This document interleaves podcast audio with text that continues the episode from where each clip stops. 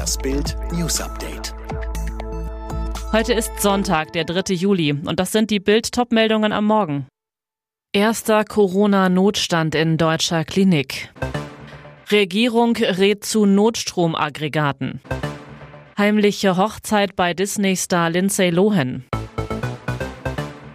Die Omikron-Variante BA5 beschert Deutschland eine heftige Sommerwelle.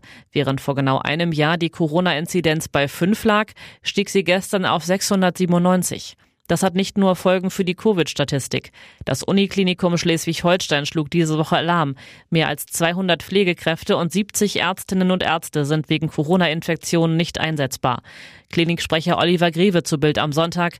Wir haben eine äußerst angespannte Situation. Allein im UKSH sind von 16.000 Mitarbeitenden in den Kliniken Kiel und Lübeck derzeit 479 in Quarantäne. Stationen werden zusammengelegt und Operationen, die nicht dringend sind, verschoben. Arne Gleu, Sprecher der Stadt Kiel zu Bild am Sonntag. Wir mussten bereits Feuerwehrleute für den Rettungsdienst einteilen, weil dort Personal fehlte. Große Feuerlöschzüge könnten deshalb nicht ausrücken und freiwillige Feuerwehren müssten in der Not übernehmen. Kliniken in Rendsburg und Eckernförde appellierten an die Bürger, sich nur noch in echten medizinischen Notfällen an die Notaufnahmen zu wenden. Der Kampf gegen Corona kostete Milliarden. Jetzt hat die Bundesregierung erstmals die bisherigen Gesamtausgaben für Corona-Impfstoffe genannt und was sämtliche Maßnahmen zusammenkosteten. Seit Pandemiebeginn hat die Regierung rund 6,8 Milliarden Euro für Covid-19-Impfstoffe ausgegeben, berichtet das Redaktionsnetzwerk Deutschland unter Berufung auf eine parlamentarische Anfrage des CSU-Gesundheitspolitikers Stefan Pilsinger. Zusammen mit den Impfstoffkosten lässt sich beziffern, welche Ausgaben die Pandemie insgesamt im Bereich des Gesundheitswesens verursacht hat. Nach Angaben des Bundesamtes für soziale Sicherung wurden für die Vergütung von Impfungen, Impfzentren, Bürger- und PCR-Tests, Schutzmasken, Ausgleichszahlungen für Krankenhäuser sowie Corona-Arzneimittel bis Ende Juni insgesamt 46,4 Milliarden Euro ausgegeben. Zusammen mit den Impfstoffen ergibt sich die Gesamtsumme von 53,2 Milliarden Euro. Deutschland bereitet sich auf einen Blackout vor. CSU-Gesundheitsexperte Stefan Pilsinger fragte im Wirtschaftsministerium von Robert Habeck nach Notfallplänen. Im Antwortschreiben eines Staatssekretärs heißt es, im Falle einer Mangellage bei Gas oder Strom übernimmt die Bundesnetzagentur die Funktion des Bundeslastverteilers. Ihr obliegt dann in enger Abstimmung mit den Netzbetreibern die Verteilung von Gas oder Strom. Das seien immer Einzelfallentscheidungen, heißt, es gibt keine Abschaltreihenfolge, zum Beispiel zum Schutz des Gesundheitswesens.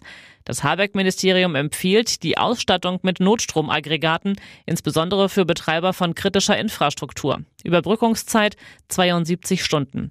Pilsinger ist entsetzt. Dass die Regierung die Anschaffung von Notstromaggregaten empfiehlt, ist ein Offenbarungseid. In dieser Krisenzeit müssten umgehend die AKW-Laufzeiten verlängert werden. Eine wilde Verfolgungsjagd über die A42 bei Gelsenkirchen endete in einem schrecklichen Unfall in Essen.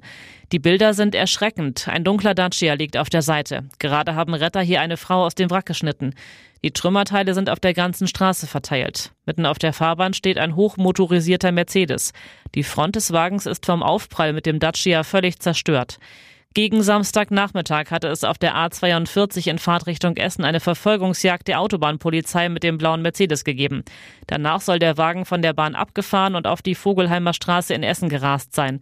Dabei soll der Mercedes mit dem Dacia kollidiert sein, der dann mit Wucht gegen einen Baum prallte. Die Feuerwehr konnte die Fahrerin des Dacia mit Hilfe von hydraulischen Rettungsgeräten aus dem Fahrzeug befreien. Der Notarzt brachte das Unfallopfer in die Klinik. Nach Bildinformationen soll der Mercedes-Fahrer mit einem Kind ausgestiegen und zu Fuß geflohen sein. Die Hintergründe sind noch unklar. Er tötete die Tiere zu Hunderten. Jetzt ist er tot. Rian Naude, ein Trophäenjäger in Südafrika, wurde in Limpopo tot aufgefunden. Berichten zufolge wurde Naude neben seinem Auto gefunden. Er soll von einer Straße abgekommen sein, weil sein Fahrzeug überhitzt war. In seinem Auto wurden zwei Jagdgewehre, Kleidung, Wasser, Whisky und ein Schlafanzug gefunden, so das lokale Medium Maruela Media. Laut einem Viehhirten hielt ein weißer Nissan Pickup neben dem von Ria Naude. Zwei Männer sollen drin gewesen sein. Einer schoss aus kurzer Distanz auf Naude. Nach Angaben der Heritage Protection Group, einer gemeinnützigen Organisation zur Verbrechensbekämpfung, haben die beiden wohl nur eine Pistole erbeutet und sind dann geflüchtet. Ria Naude führte das Unternehmen Pro Hunt Africa und tötete wohl auch viele gefährdete Spezies. Der Trophäenjäger stellte sich und seine Jagdgäste mit ihrer Beute gern auf Social Media zur Schau. An ihrem eigenen Geburtstag machte Disney-Star Lindsay Lohan ihren Fans eine ganz besondere Überraschung. Auf Instagram gab die Schauspielerin bekannt, sie hat geheiratet. Unter einem Foto mit ihrer Liebe Beda Shammers schrieb sie am Samstag, ich bin die glücklichste Frau der Welt. Du hast mich gefunden und wusstest, dass ich Glück und Anmut finden wollte, alles zur gleichen Zeit. Im nächsten Satz folgten dann die Hammer-News. Ich bin überwältigt, dass du mein Ehemann bist, mein Leben und mein Ein und alles. Ehemann? Davon wusste bisher noch keiner was. Bis zum frühen Samstagabend hagelte es dafür mehr als 90.000 Likes. Dem US-Portal Page Six sagte ein Vertrauter, ich kann bestätigen, dass Lindsay Lohan verheiratet ist. Nach Drogenskandalen, nach Männer- und Familieneskapaden geht es bei ihr also wieder steil bergauf, bis auf Wolke 7. Alle weiteren News und die neuesten Entwicklungen zu den Top-Themen gibt's jetzt rund um die Uhr online auf Bild.de.